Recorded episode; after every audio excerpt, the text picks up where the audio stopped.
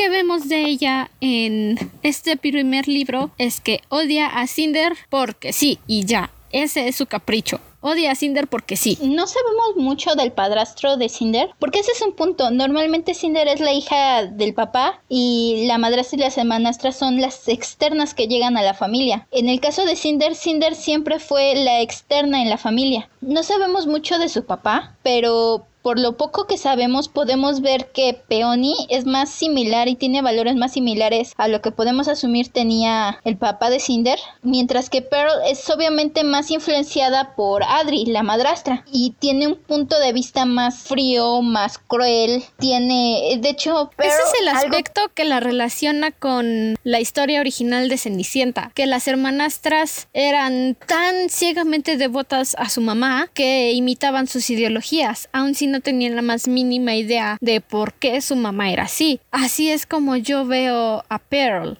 que es intenta ser una copia exacta de su mamá, mientras que Peony de verdad se está se estaba esforzando por ser su propia persona, por ser ella nada más y no una copia de Adri. Podemos, no, hay mucho de Pearl, pero de hecho incluso creo que dice mucho el hecho de que la primera mención que tenemos de la idea de que puedan ofrecer a Cinder como voluntaria para las pruebas, que es algo que se ve más adelante, es que Pearl, en el primer instante que la vemos, una de las primeras líneas que nos da es decir que por qué no mandan a Cinder como voluntaria para las pruebas de leutomosis, lo cual es algo bastante cruel que decir. Ajá, para los exámenes, para los exámenes que hacen en los cyborg, por cierto, para intentar encontrar una cura contra la letumosis. Y Pearl dice, bueno, pues aquí tenemos un cyborg perfectamente sano para que se ofrezca voluntario a las pruebas. Y Cinder dice, ah, sí, ¿y quién va a ganar el sustento para esta casa? ¿Tú?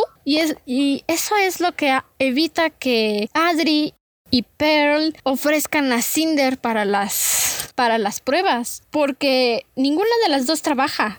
No han hecho nada en su miserable vida y Cinder es el único ingreso que tienen en la familia. Lo cual, por cierto, también se me hace algo bastante curioso, considerando varias cosas. Uno, el hecho de que Cinder tiene 11 años en la familia. Llegó niña. No, Cinder tiene 5 años desde que Garan la adoptó. 5 años. Cierto.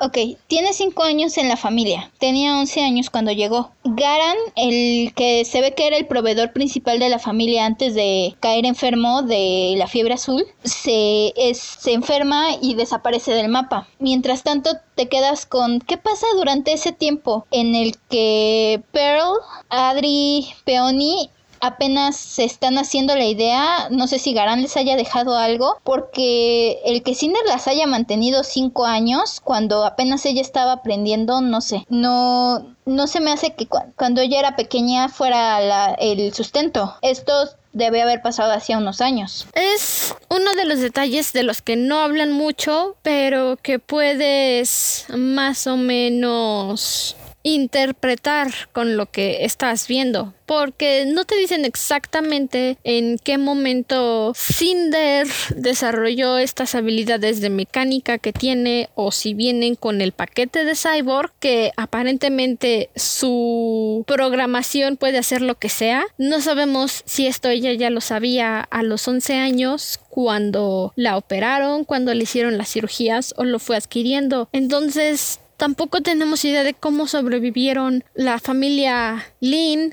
durante dos, tres años, los que hayan sido hasta que Cinder se convirtió en, en la mecánica de la familia, en el único sustento que tienen para sobrevivir. Eso es algo que no sabemos y honestamente a mí me pone a pensar si Adri fue capaz de poner a trabajar a una niña de 11 o 12 años para mantenerse, porque a sus hijas obviamente no las iba a poner a trabajar. Y creo, creo que ahí es un punto con Adri, porque yo sí la creo capaz, principalmente porque dudo que Adri en algún momento haya visto a Cinder como una niña de 11 años. Para Adri, Cinder es obvio que es un robot, no es diferente de un androide. Si acaso a lo mejor le ve más capacidad de pensamiento, de lógica, pero creo que Adri una de las cosas que te deja muy claras a lo largo del libro es que no considera a Cinder humana. No, para Adri Cinder es una máquina más en su casa que está a su servicio porque es su tutora legal. Y al ser cyborg es la persona que está a cargo de asegurarse de que no cree problemas. Y esa es otra cosa que es, no sé si angustiante o buena dentro de la historia.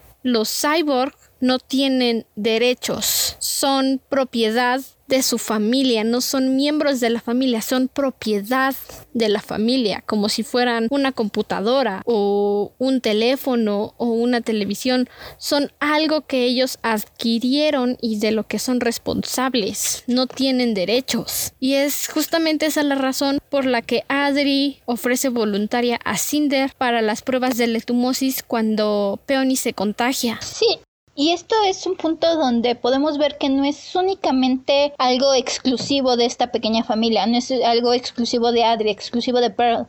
El simple hecho de que los voluntarios para encontrar la cura se busquen entre los cyborg indica que todo, la mayor parte del mundo piensa en ellos de esta forma, como algo que es propiedad de. Y si lo piensas, por ejemplo, tenemos en algún punto un cyborg dentro del centro de investigación que es un 6.4% cyborg. Lo único que tiene es un pie robótico. Esto no, si lo comparas, no es muy diferente encontrarte una persona con una prótesis hoy día. Entonces, el hecho de que este simple pie lo marque como no humano, es algo preocupante. O sea, es un piecito, un piecito. Y ya no lo consideran una persona solo porque tiene un pie de metal. Es. Te pone a preguntarte realmente qué piensan de Cinder. Que solamente Chang Sacha sabía que tenía un pie, bueno, una pierna completa, la izquierda, y una mano robótica, y ya la consideraban una monstruosidad. Y este señor solo tiene un piecito, y eso es suficiente para que ya no sea humano. Es qué tipo de sociedad se volvió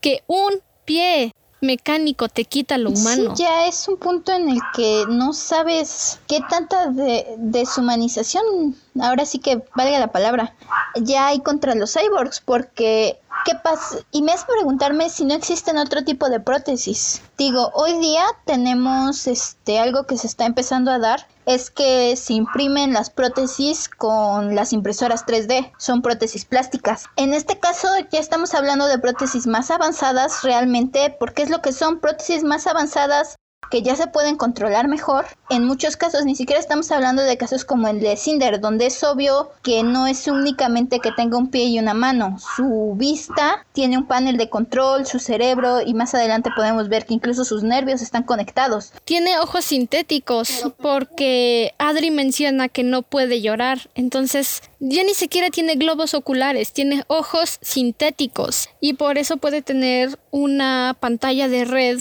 en su campo de visión porque sus ojos no son reales y te pone a pensar qué daño sufrió una niña de 11 años, qué monstruosidades le hicieron a una niña de 11 años para que perdiera los ojos, la mano y la pierna de esa forma. No es solo lo que le pasó para que lo perdiera, sino el proceso de, de volverla cyborg. ¿Cuánta humanidad le quitó? Algunas de las cosas que nos mencionan de Cinder es que no puede llorar, no se puede sonrojar, no puede llorar, no puede, perdón, ya dije llorar, no puede sonrojarse, no puede sudar, en cuanto empieza a sentir una emoción muy fuerte, su panel de control le dice que se calme porque no puede sentir emociones, no debería de sentir emociones fuertes. Y son pequeños detalles que nos hacen humanos que no creo que ayuden a mejorar esa imagen de que Cinder es más que un androide. Sí, y el hecho de que mencionen que cuando se está enojando se enciende un ventilador dentro de ella para regular su temperatura es aterrador porque su propia programación la está prohibiendo de ser humana, la priva de sus emociones. No puedo ni imaginar la impotencia que debe de sentir Cinder de que su cuerpo no la deje sentir. No puede sonrojarse, no se puede emocionar, no se puede enojar, porque su cuerpo va a pensar que algo malo está pasando y la va a obligar a tranquilizarse. Podemos ver en momentos donde Cinder se enoja, donde tiene miedo, que su mismo cuerpo le empieza a mandar avisos de tranquiliza tu respiración, baja esto, le manda ejercicios. Y es algo que Cinder, obviamente, su parte lógica de su cerebro sabe que necesita hacer, pero al mismo tiempo no puede ni siquiera darse el lujo de sentir en ese momento su emoción completamente, porque su cuerpo ya le está recordando que no debería estar sintiendo tanto. Le está recordando que no puede sentir tanto y eso también la frustra porque tiene que calmarse, tiene que obedecer a su cerebro porque si no se va a apagar su sistema. Literalmente, si no se calma, el cerebro le va a decir, ok, bye, nos vamos hasta que te tranquilices.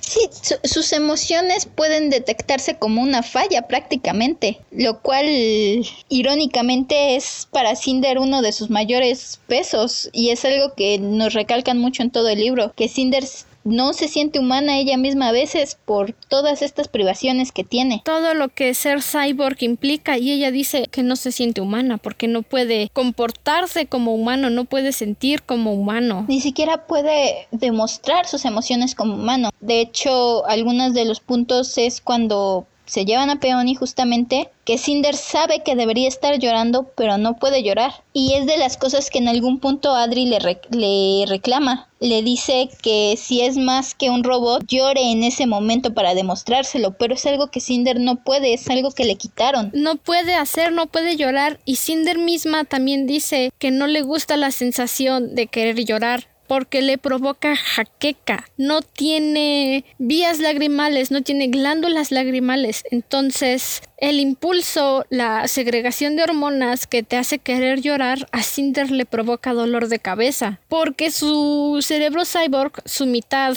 lógica, mecánica, le está diciendo no podemos segregar lágrimas, porque si no, algo aquí adentro se va a echar a perder. Y le duele la cabeza. Y eso también es algo que es preocupante porque es una era una niña, ahora es una adolescente y ni siquiera puede llorar. No puede permitirse sentir porque entonces le va a doler la cabeza. Y dice ella que el dolor le dura por horas. Y tiene mucho sentido porque de hecho, las lágrimas son la manera en que el cerebro descarga las hormonas excesivas por un sentimiento. Cinder no tiene esta salida, todo lo que genera se queda en su sistema. Entonces tiene sentido que le cause dolores de cabeza que tenga que su cuerpo deshacerse de otras formas mucho más dolorosas y mucho más molestas. De hecho, hay algo que le dice Adri en algún punto que creo que deja muy claro cómo la ve. Le dice, ¿sabes qué es el amor? ¿Puedes sentir algo o solo estás programada? Creo que ese es el punto donde más claro nos queda cuál es el punto de vista de Adri y probablemente de la mayor parte de la gente hacia lo que es Cinder. No la ven como una persona con sentimientos. Yo creo que lo que ven, yo creo es básicamente lo que uno podría pensar de una mascota virtual. Tienes tu mascota virtual y tal vez tu mascota virtual sonría, este, juegue, llore, pero en el fondo tú sabes que no es real. Así es como la gente ve a Cinder. Como si fuera un Tamagotchi.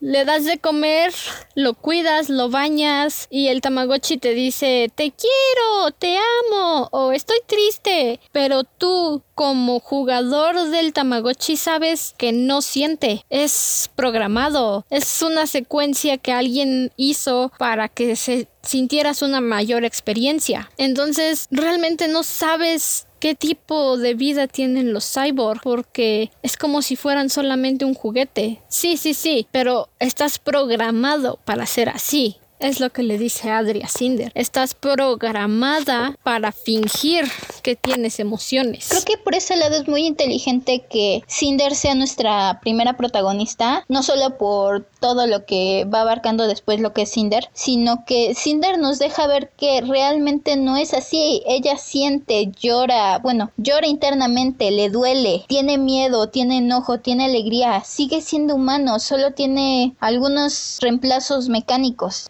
Sin embargo, esos reemplazos mecánicos hace que el resto de la gente crea que ha perdido toda esa parte humana. Sí, y esa es una de las grandes diferencias que tiene Cinder de la Cenicienta que vemos en todas las películas y libros y adaptaciones. Cenicienta es sumisa.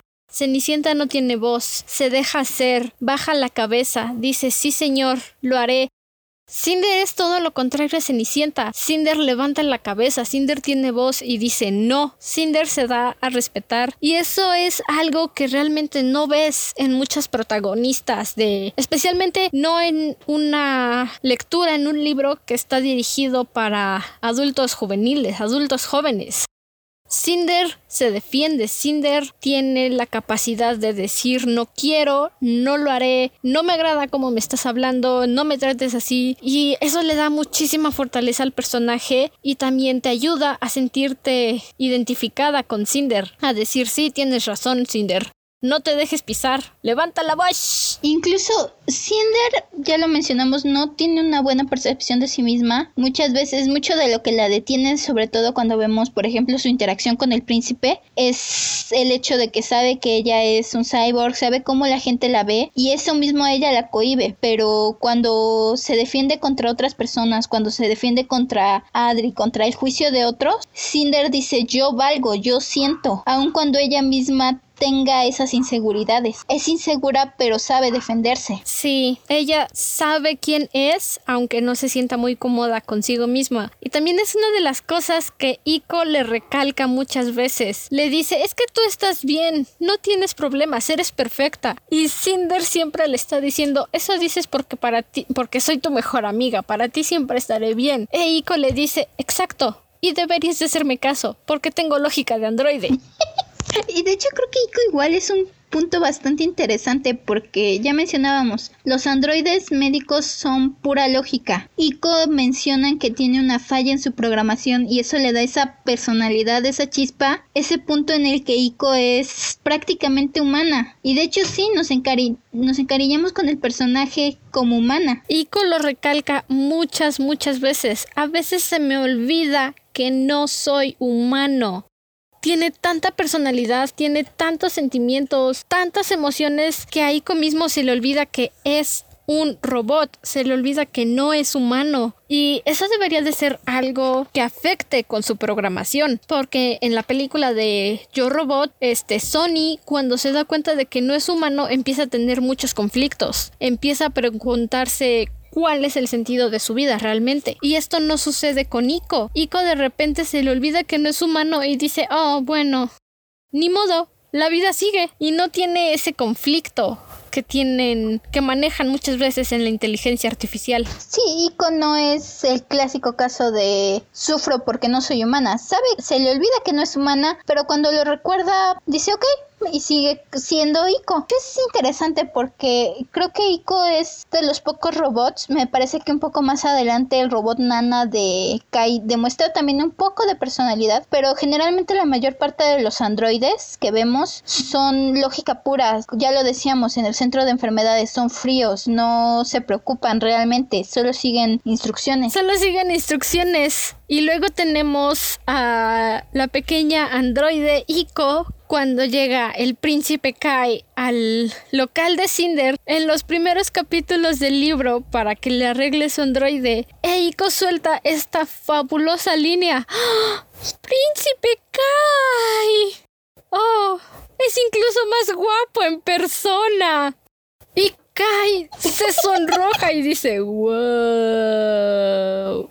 Si eso no es una fuerte personalidad, de verdad, no sé qué sea. Algo que me llama mucho la atención es que, por ejemplo, en cómo ven al príncipe Kai en los gustos, puedes ver mucha afinidad entre Peony e Iko. Y entonces sabemos que Iko estuvo ahí cuando Peony era aún más pequeña. Y entonces ahí te preguntas, ¿quién influenció a quién o ya eran las dos así? Yo creo que fue Peony quien influenció a Iko. Porque ella menciona que antes de que llegara Cinder, Peony era su única amiga. Entonces seguramente fue Peony quien influenció a Iko en, en su romance con el príncipe Kai. Y si te das cuenta, eso es, esa es una de las constantes en la relación de Peony y Cinder, que Peony insiste en que a Cinder le gusta Kai, pero nada más no lo quiere admitir. Y cuando Cinder le cuenta que el príncipe Kai fue a su local, Peony dice, ya sabía que te gustaba, no podías engañarme a mí. Cinder es el clásico caso de la chica adolescente que dice, ah, yo no sé como todas las demás chicas, no me gusta y que a todas le gusta, pero en realidad sí te gusta. Pero en realidad, Cinder se estaba mintiendo a sí misma. Cinder estaba enamorada del príncipe Kai. Un punto que me gusta es como, porque podemos ver que en un principio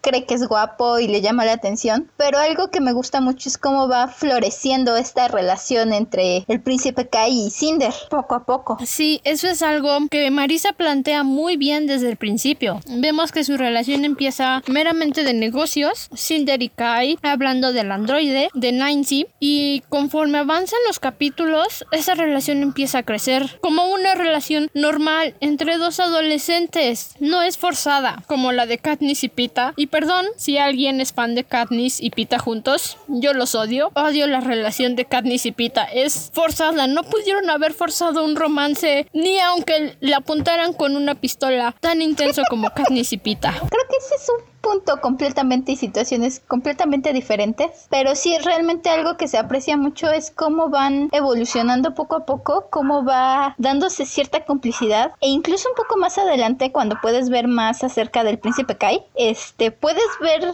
que tiene una personalidad que encaja bastante bien con la de Cinder y entiendes que se lleven bien. Los dos son adolescentes con una enorme carga en sus hombros, una enorme responsabilidad. Kai tiene un país sobre los hombros y Cinder tiene una un rechazo social y familiar encima de ella. O sea, los dos están muy presionados y tiene mucho sentido que se lleven bien, que puedan ser ellos cuando están el uno con el otro. Exacto, y los dos de alguna forma son extraños en su sociedad. A fin de cuentas, ninguno de los dos puede darse el lujo de ser un adolescente cualquiera como lo son Pearl y Peony. De hecho, cosas que vemos hacer a Pearl y Peony como jugar son cosas que sabemos que ellos no tienen esa oportunidad. Exacto. Y incluso el hecho de que Kai se sienta lo suficientemente en confianza con Cinder como para recargarse en su mesa y jugar con su pie que se acaba de quitar y platicar con ella sobre el robot te dice de lo fácil que puede ser llevarse con Cinder, de lo agradable que es su compañía, porque el príncipe se sintió en confianza para charlar con ella en solo 15 segundos de conocerse. Creo que también ayuda mucho la actitud que toma Cinder, justamente este punto de yo no sé cómo todas las chicas a mí no me gusta, ayuda al hecho de que se menciona de se menciona en otros puntos que en el baile pasado, por ejemplo, hubo una avalancha de gente que se acercó a Kai. Las chicas se arremolinan, gritan como vieras a cualquier ídolo pop del momento. Y con Cinder, Cinder lo toma, sí se saca de onda, sí piensa que es guapo, pero en ningún momento deja de tratarlo como un humano. Es más, al principio es un cliente. Es lo que se repite Cinder todo el tiempo. Es un cliente, un cliente, un cliente. No coquetees con los clientes. Aunque sea el príncipe, aunque sea el príncipe, no coquetees con los clientes. Aun cuando se ve que le cuesta cuesta no coquetear con el cliente. Aun cuando se ve que le cuesta no hacerle ojitos. y ambos tienen, porque incluso puedes ver en, ya cuando ves un poco más de la perspectiva de Kai, puedes ver algo muy similar a Cinder en que los dos refunfuñan, se enojan, son sarcásticos, pero al mismo tiempo son conscientes de la situación en la que están y saben cuándo decir, ok, quiero gritarte y decirte de cosas, pero no lo voy a hacer porque sé que hay cosas más grandes en juego. Y eso es algo que, no, que luego no ves en personajes adolescentes y que puede ser bastante frustrante porque los los personajes adolescentes gritan y se enojan y no les importa que vayan a destruir un país. Tienes que aguantarles los berrinches aun cuando eso vaya a ocasionar daños. ¿Por qué? Ah, porque son adolescentes. Aquí puedes ver que ambos están frustrados con su situación, pero al mismo tiempo están dispuestos a tragarse esa frustración y tener que ser más maduros de lo que deberían ser por su edad. Y comportarse como adultos ante la situación. Eso es fabuloso y te digo, de verdad te hace sentirte identificados con ellos, aunque no seas un mecánico o el príncipe de toda una nación, porque sabes que la están pasando mal y aún así llevan el asunto adelante, salen adelante. No, no se echan al suelo y gritan, ah, es que esto no es lo que yo pedí. Y dicen, oh, pues a darle, porque si yo no lo hago, nadie lo hará. Sí, entonces es un punto en el que no tienes ni un personaje sumiso que aguante todo lo que le manden sin rechistar y tienes un completo mártir insulso. Y tampoco tienes a un este, a un gruñón, refunfuñón, berrinchudo que le, le importa nada a los demás tienes personas completamente balanceadas que están inconformes con su situación, saben que no es justo, pero pues también saben cuándo tienen que aguantar lo que les está pasando. Sí, tienen una muy buena percepción del mundo a su alrededor. No se dan cuenta de la carga que presentan en, en la sociedad. Cinder, por ejemplo, Bien podría no trabajar como mecánica, pero obviamente es la mejor de Nueva Beijing. Si se la, recomendaron en el palacio, entonces es la mejor. Y si ella simplemente dijera ya no quiero ser mecánica, habría muchos problemas. Tal vez no de inmediato, pero sí a la larga. Y lo mismo con Kai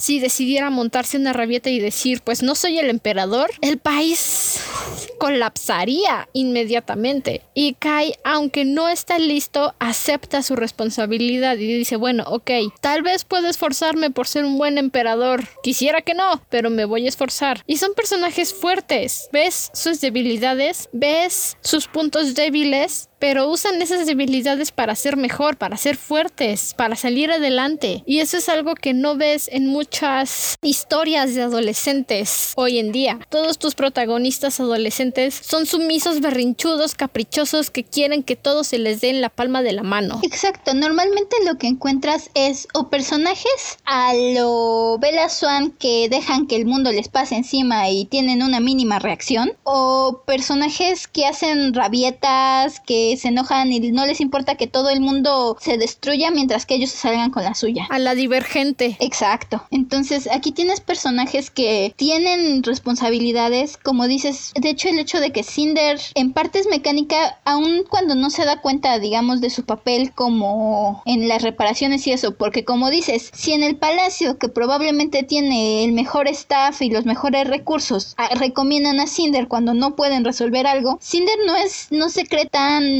buena, pero debe de ser buena y de hecho no creo que sea solo por ser cyborg. Ella asume que es buena por ser cyborg y porque puede bajar los planos, pero yo me pregunto si los mecánicos del palacio no también podrían bajar los planos y tenerlos en una pantallita al lado aunque no estén en su ojo directamente. Cinder es muy buena, es muy talentosa y no solo eso. Es muy intuitiva, es algo que percibes cuando golpea la cabeza del androide y le dice, te sorprendería la cantidad de veces que eso funciona. Dices, ah, claro, los golpes. Intuición. Me lo dijo mi corazonada. Es muy intuitiva y yo creo que esa es una de las cosas que aparte de ser cyborg le benefician como mecánica porque está pendiente de la situación y de las cosas que pasan. Sí, e incluso del hecho, el que es mecánica, sin dar mucho de lo que hace y mucho de lo que obedece a Adri, podemos ver que una preocupación constante en Cinder es Ico. El hecho de que sabe que si Adri se pone en sus 20, en algún momento puede llegar a intentar vender a Ico por piezas y hace constantemente busca tenerla feliz para cuidar de esta androide, que es su mejor amiga junto con Peony. Nos deja hablar de que en cierta forma ella tiene la responsabilidad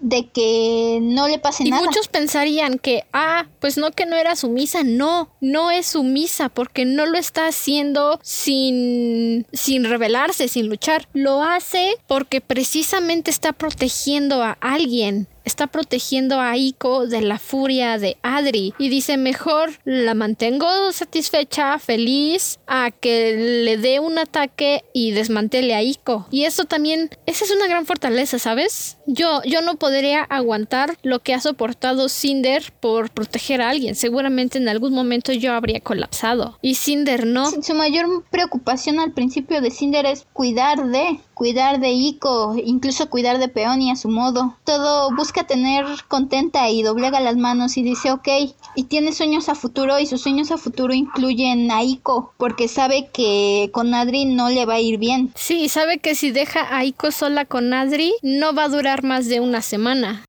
Y bueno, para cerrar el primer libro de Cinder, como ya lo habíamos mencionado, Adri ofrece a Cinder como voluntario en las pruebas contra un, para una cura contra la letumosis a los laboratorios de Nueva Beijing. Y ahí conocemos a uno de mis personajes favoritos, el doctor Dmitry Erland, que tiene un acento que no es ni europeo ni americano, no sabemos de dónde es, pero que le dice a nuestro hombre de 6.8% proporción cyborg. No nos sirve, muy viejo, denle el placebo. Y ve a Cinder, un adolescente con una pierna, una mano y un cableado sorprendente en la mesa de operaciones y se emociona. Y dice bueno ahora le vamos a inyectar los microbios venenosos para averiguar cuánto tiempo tarda su cuerpo en rechazar el virus y luego meterle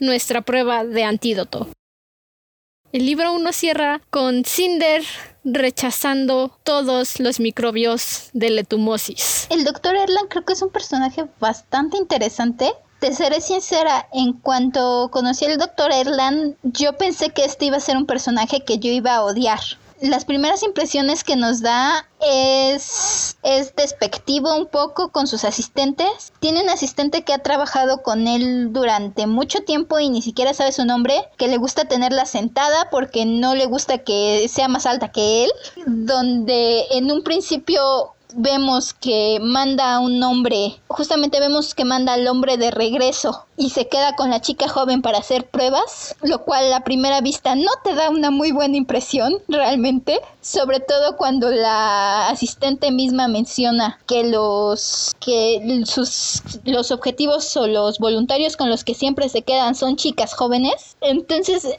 todos estos primeros indicios que nos dan del personaje, yo dije, este va a ser una persona que voy a odiar. Este es el doctor loco de la historia. Y más cuando Gordon, la asistente afroamericana, le dice, si 32 años es viejo y decrépito, ¿eso dónde lo deja usted? Y el doctor dice, en un valioso lugar en el mercado de antigüedades. No sé cómo lo sentiste tú, pero yo dije, este viejito no le importa un pepino su edad. Se ve que es seguro que sabe lo que está ahí, incluso sabe qué apariencia le está dando al mundo y le vale que eso lo que piensen de él, él va a lo que va. Sí, él tiene un objetivo y se va a mantener fiel al, a ese objetivo aunque los demás lo vean con ojos desconfiados. Realmente. Entonces, este es un personaje que te digo, yo cuando primero lo conocí e incluso cuando vemos a Cinder porque en el cuando es reclutado cuando Adri la da de voluntaria, voluntaria, entre comillas, te la tienen que noquear, desactivar. Y lo primero que hace cuando la ve inconsciente del otro lado es empezar a decirle, despierta, bella durmiente. Es... es un punto donde entre que dices, este es un maldito que voy a odiar porque ve cómo está tratando a la gente. Pero por otro lado tienes ese punto en el que dejó ir al hombre con el pie que ya mencionábamos y con una familia, porque también recalca eso cuando está analizando el hombre, es un hombre con un hijo y decide dejarlo ir. Entonces te da estos puntos contradictorios en el que te digo, yo creí que lo iba a odiar, pero al mismo tiempo ya había ahí algo diferente. Sí, no sabes para dónde va la moralidad del doctor Dimitri Erland. No sabes si es solamente un viejo verde al que le gustan las cyborg jóvenes o es un hombre genuinamente preocupado por aquellos que todavía son humanos, como el 6.8%. Es solo un pie él lo ve como humano, a diferencia de Cinder, que es más cyborg que humano. E incluso la misma asistente, Gordin, dice algo cuando están justamente hablando de este hombre con el pie, con la prótesis que mencionábamos, y ella hace un comentario al respecto acerca de que es mejor que hacerlo con humanos. A Gordon sé que no me ha hecho nada malo, sé que solo está haciendo su trabajo, pero ese comentario con el 6.8% de es mejor que hacer pruebas con humanos... No, no, no, no, no puedo. O sea, el doctor lo ve como una persona y por eso lo regresa con su familia. Y ella ya lo ve como un objeto y solo es un pie. Y hablamos de eso hace rato. Es solamente una persona y ella ya lo ve como un objeto, solo por un pie. Y es donde vemos esta contraposición, donde uno creería que vas a tener al doctor Erland como el científico loco que no le importa nada y a la otra como el asistente que al final va a ser una aliada. Luego nos presentan que el doctor realmente no deja de ver a los cyborgs como humanos, mientras que la asistente... Sí, ella salta directamente al ya no son personas, hay que usarlos y el doctor aún está muy preocupado de que son personas. Ajá, en el fondo, aún con todos estos puntos negativos que tenemos, él los ve como humanos y está intentando salvar a aquellos que sabe que no son, que no pueden traerle ayuda para su investigación porque también algo que noté cuando volví a leer en esta ocasión es que es bastante obvio que está buscando algo, mientras que su asistente ya los clasifica como objetos, como máquinas. Humanos con prótesis, eso es lo que el doctor ve en los cyborg. Son humanos con prótesis. Fin de la historia. El doctor al final de cuentas lo sigue viendo como lo que mencionábamos, humanos con prótesis metálicas. Y bueno, con este término de nuestro análisis del libro 1 de Cinder, ¿cómo sentiste su desarrollo? ¿Te pareció que fue acelerado, que fue lento, fue apropiado? ¿Cómo te sentiste con el flujo de este largo día? El libro 1 de Cinder me gustó. Presenta, te digo, es muy fácil. Creo que hace un muy buen trabajo presentándote e introduciéndote a todos los que son el ambiente, la ciudad, los personajes, los problemas. No se, se me hizo un poco lento. Esto me tomó un poco más de leer. El libro, el libro 1 y un cacho del libro 2 creo que es lo que más me tardé. Me tardé un par de semanas en leer la primera vez que leí el libro. Después de esto ya se me fue mucho más rápido pero aún así es un acontecimiento, las cosas pasan una tras otra, tras otra, tras otra, al mismo tiempo que te van poniendo el escenario. Creo que es más que nada lo que te pinta el libro 1. Hace un trabajo para pintarte el mundo, a los personajes principales y todo el escenario y las reglas de dónde estás parado. Sí, hace un excelente trabajo introduciéndote al, al, mundo. Tiene una mano muy fina para su creación de Nueva Beijing y eso es justamente en lo que se centra el libro 1, en crearte este mundo. Y también hace una mención de algo que quiero tocar más a fondo en el libro 2, que son los lunares la colonia de personas que se fue a vivir a Luna en la Tercera Guerra Mundial. Pero quiero hablar de eso más a fondo en el libro 2 porque es cuando tenemos un acercamiento más profundo a, a Luna. Antes de cerrar el primer episodio de La Dragona de los Libros, vamos a mencionar los cinco momentos que más nos gustaron del primer libro de Cinder, nuestra frase favorita y hasta el momento quién es nuestro personaje favorito. ¿Quieres ir primero, Ciela? Perfecto, Andrew. Mm, yo creo que mis cinco momentos favoritos debe ser primero cuando Cinder arregla su pie en el mercado. Se me hace tan familiar todo ese momento, desde, desde sacar el tornillo corrido y todo lo que pasa. Hashtag relatable. Sí, cuando Peony y Cinder hablan en la casa, cuando llega Cinder, y va Peony con su vestido y Cinder nada más le está regañando para que no se vaya a ensuciar el vestido. Ajá. Pues dices, ah, estas dos son hermanas y son adorables. Son bellísimas las dos juntas. Lo son. Cuando encuentran su coche en el basurero, Ajá. encuentran su calabaza. Luego, un poco después, el siguiente momento sería cuando Peony se infecta y Cinder la abraza para consolarla. Eso me rompió el corazón, pero pero creo que es de los momentos que más me llegaron del libro. Sí, es uno de los momentos más bonitos. Sí, es pues ya, es muy tierno y, y triste y todo a la vez. Muy conmovedor. Sí. Ya cuando Adri la ofrece y Cinder pelea contra los androides, esa parte me gustó mucho también. Cuando los desactiva con su banda de movimiento. Sí, de Cinder y su banda contra los androides. Y que de no ser porque le dieran la descarga, yo creo que sí ganaba.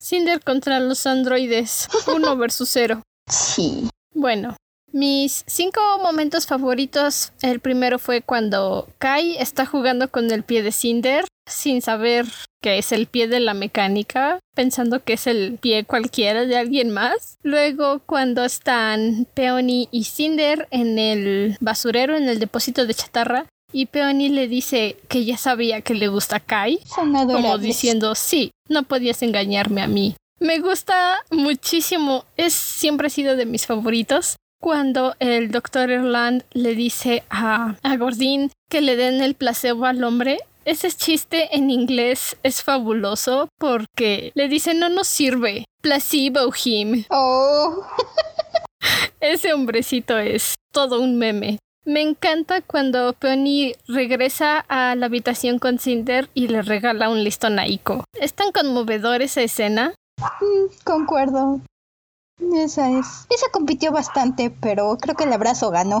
Bueno, a mi parecer fue muy lindo eso, porque ya tenemos este conocimiento de que Iko siempre dice que se le olvida que es humana y realmente Peony la trata como si fuera humana, como si fuera muy similar a Cinder. No ve una gran diferencia entre las dos, son sus amigas. Es un miembro más de la familia para Peony. Exacto. Y por último, me encantó cuando están chismorreando sobre los lunares en el depósito de chatarra, cuando Peony menciona los rumores sobre un matrimonio con Luna y lo hace susurrando. Porque, no lo sé, me dio una muy buena sensación de que tienen que estar susurrando para que Luna no los escuchen. Fue fabuloso ese momento. Ahora dime, ¿cuál fue tu frase favorita del libro 1 de Cinder? Mi frase favorita es casi al principio, cuando primero le traen al androide a Cinder y lo primero que hace es golpearla. Ajá. Y creo que mi frase favorita es ese momento donde voltea a ver al príncipe y le dice, se sorprendería si supiera con qué frecuencia funciona. Oh, porque honestamente es lo primero que yo haría con una computadora que no sirve. Instintos naturales. Golpear las cosas para que funcionen. Si el golpe no funciona, algo hay que buscar. Pero el golpe siempre es la primera opción. La violencia sí resuelve algunos problemas. Más de lo que parecería.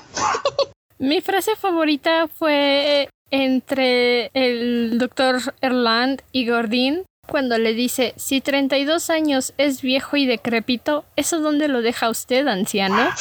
En un sitio muy valioso en el mercado de antigüedades. Me encanta el doctor. Es, es tan liviano. O sabe que es un hombre mayor, sabe que es algo anciano, pero se lo lleva tan relajadamente, tan liviano. Es un hombrecito muy agradable. Sí, yo tenía mis dudas con el doctor, pero ese fue de los momentos que dije, mm, ok, creo que sí me agradas. Y por último, ¿quién fue tu personaje favorito del libro 1? Mm, del libro 1 yo diría Peony. Me gusta la frescura, creo que lo comentamos, de una hermanastra buena, una hermanastra que trata como hermana, que es una hermana para Cinder que como dijimos ahorita trata incluso a Iko como parte de la familia. Y aún así puedes ver que es una niña, es tierna, es inocente, te duele lo que le pasa, pero es inteligente y es consciente de la situación de Cinder y que está mal lo que está pasando con Cinder y su madrastra. Sí, es bastante madura para su corta edad, Peony. Mi personaje favorito, aunque solo lo hemos visto un capítulo, definitivamente es el Dr. Erland. Ese hombrecito cuyo acento no podemos identificar, quién sabe si es europeo o estadounidense, pero en los audiolibros, debo mencionar, le dan un acento medio europeo, similar al de Oh. Drácula y Doofenshmirtz. Por ahí va el acento del doctor. Ahora voy a escuchar al doctor Erland con la voz de Doofenshmirtz en mi cabeza. Gritando, te odio, perril ornitorrinco. ¡Te odio, reina lunar! Te odio, reinar lunar. Ahora está grabado por siempre en mi cabeza. Perfecto, es para que lo aprecies más. Bueno, querido Wyrmling, por el día de hoy esto es todo en nuestra cueva de lectura. Recuerda que puedes encontrarnos en Instagram en arroba dragona-de libros o directamente como la dragona de los libros. Quédate seguro y mantente cómodo. Nos veremos en el siguiente episodio. Hasta la próxima luna. Adiós.